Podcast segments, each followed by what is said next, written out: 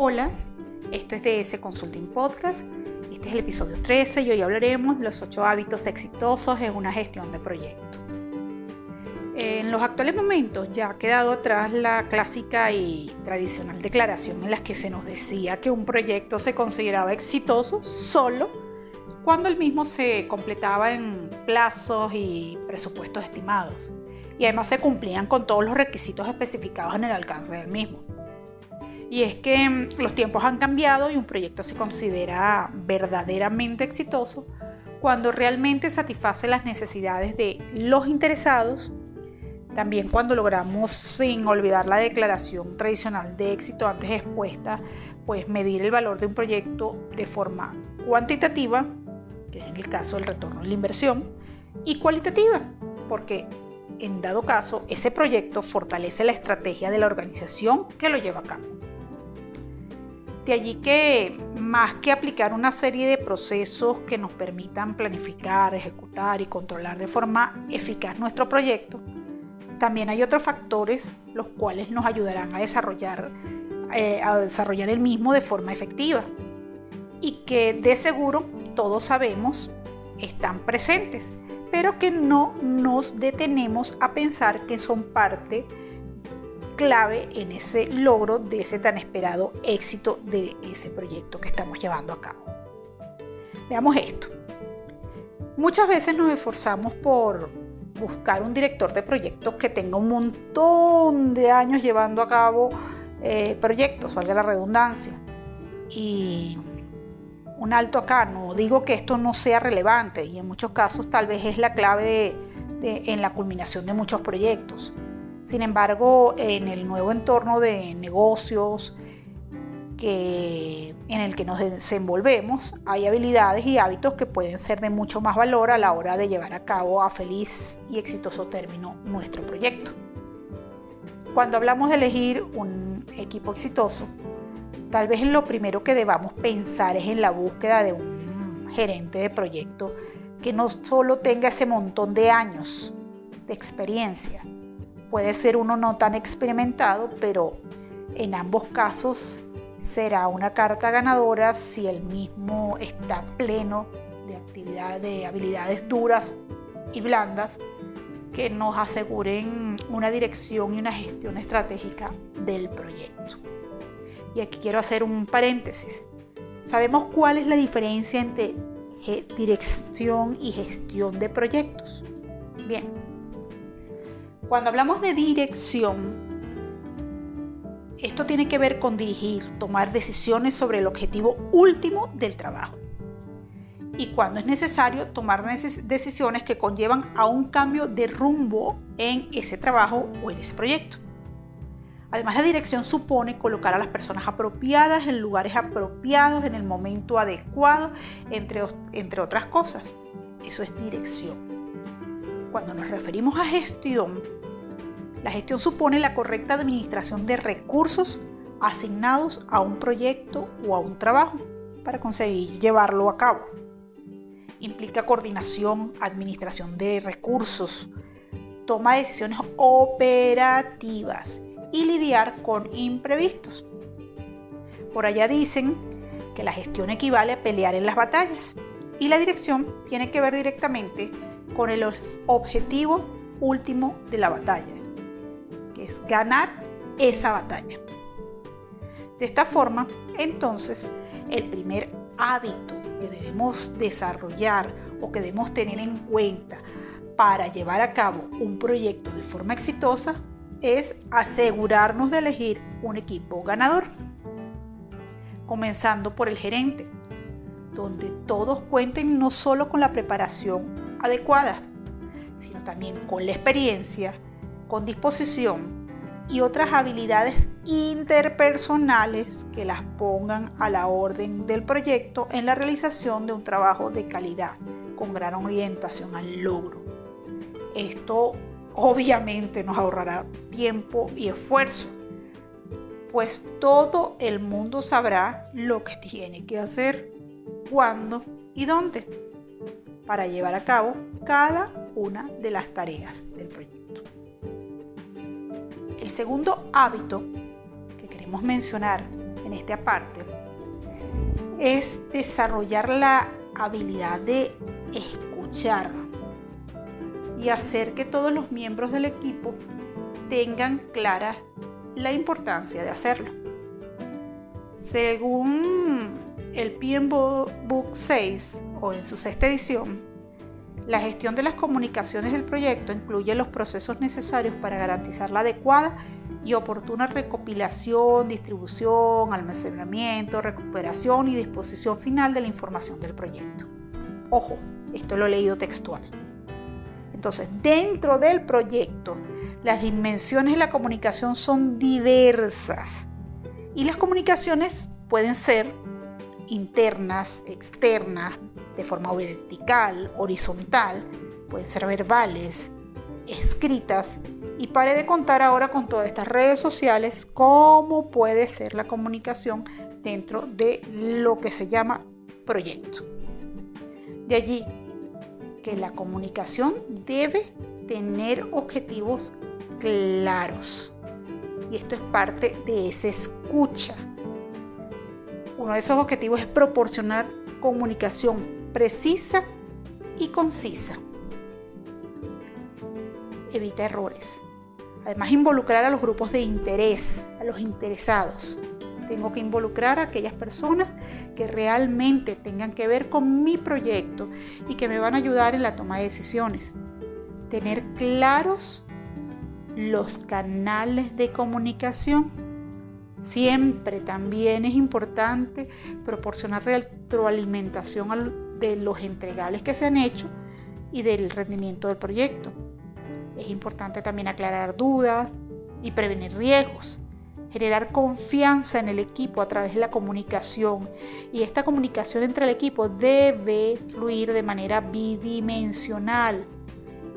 Además, la comunicación dentro del proyecto debe ser un elemento motivador.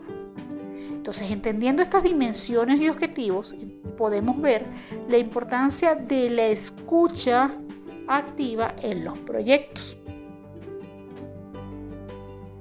El tercer hábito, y este es un hábito que también aplica para la vida diaria igual que el anterior, es estar preparado para los cambios. Los proyectos son parte de la vida de los seres humanos y por ende de las organizaciones y en ambos, como dicen por allí, lo seguro y lo constante es el cambio. Y allí que no tiene sentido pensar en circunstancias lineales que se supone que no sufrirán cambios durante el desarrollo de nuestro proyecto. De esta forma, los gerentes de proyectos exitosos tienen un proceso de administración de cambios que siguen Seguir los pasos definidos hace que sea más fácil convertir cualquier acción en un hábito porque es estructurado y repetitivo. Recordando aquí un poco, el proceso de gestión de cambios debe verse algo así. Se recibe la información del cambio, se evalúa el cambio, se establece cuánto trabajo se realizará o se debe realizar para el cambio y se prepara la recomendación sobre si vale la pena o no seguir adelante con este cambio. Entonces, lidiar en forma efectiva con los cambios es parte del trabajo y tiene eh, y tener claro cómo lidiar con ellos nos llevará a tener un proyecto exitoso. El cuarto hábito tiene que ver con nunca descuidar los costos del proyecto. Pero ustedes dirán, bueno, esta es la base de todo gerente de proyecto, no descuidar los costos del proyecto. Sin embargo, estamos hablando de hábitos exitosos. Y es esto, no podemos administrar los costos de un proyecto hasta que no los conozcamos o hagamos la estructura y poder construir un plan de lo que se va a gastar en primer término. Luego de esto, no podemos perder de vista ni un minuto la estructura de costo que, nos, que ha sido muy trabajosa construir. Y esto es en todo el desarrollo del proyecto. Aquí debemos tener en cuenta que debemos acudir a esas habilidades duras de los miembros del proyecto encargados en este aspecto. 5. Trabajo en equipo. En la primera parte, enunciamos acerca de estos hábitos, destacábamos la importancia de elegir un equipo ganador y las características de los profesionales a elegir para que lleven a cabo nuestros proyectos. Pero nada hacemos teniendo a los mejores a bordo si no logramos un trabajo articulado donde todos remen en la misma dirección y que entiendan la importancia del trabajo verdaderamente colaborativo y sinérgico. Trabajar juntos de manera efectiva nos ayudará a alcanzar más rápidamente los objetivos planteados de nuestro proyecto. Número 6. Actuar con justicia, honestidad y respeto. No solo son hábitos, son valores que acercan al equipo de trabajo, a los interesados y colaboradores en general. El hábito de hablar honestamente y de tratar de manera justa y respetuosa a las personas pareciera que es un hábito obvio para la mayoría de nosotros, pero algunas veces encontramos que en nuestros ámbitos de proyecto hay personas que no son tratadas de esta forma, ya sea por falta de preparación de sus superiores, por mal manejo del estrés, de los conflictos entre las personas, no solo que dirigen el proyecto, sino también que forman parte de esa red de compañeros dentro del proyecto.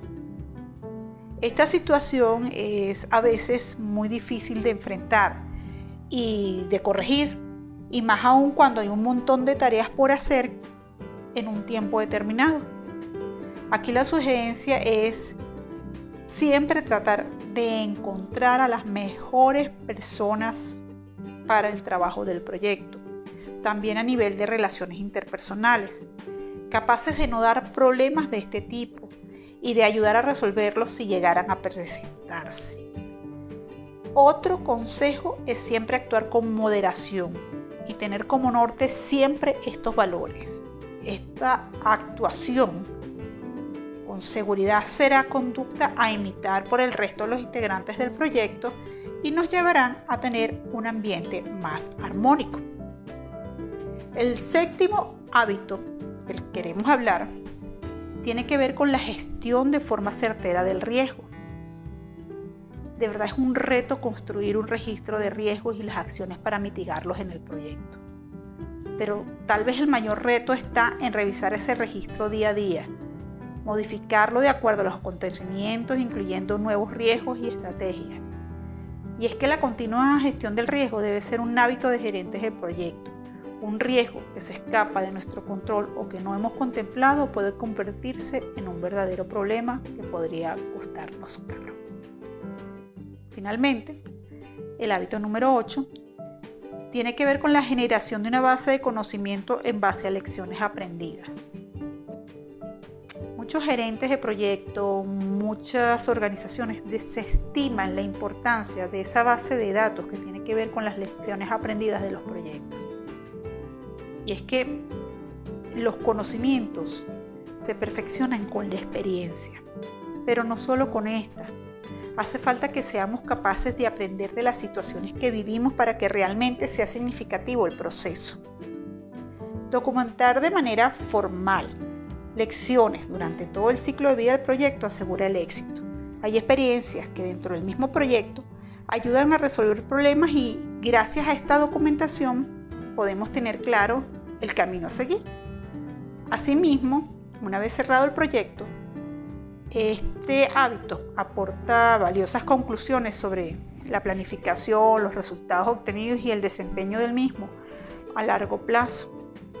Esto también nos puede ayudar para entender muchas situaciones a la hora de comenzar nuevos proyectos.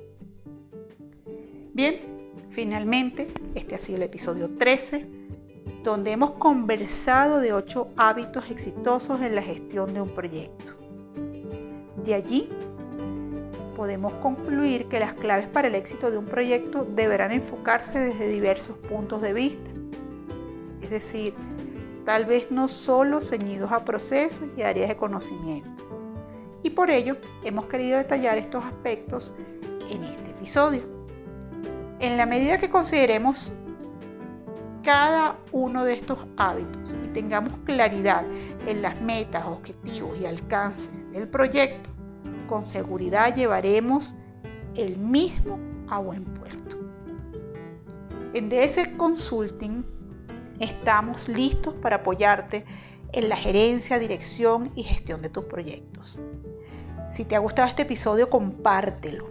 También puedes escribirnos al correo dsconsulting.negocios.gmail.com o seguirnos por Facebook o Instagram en arroba dsconsulting.negocios. Hasta pronto.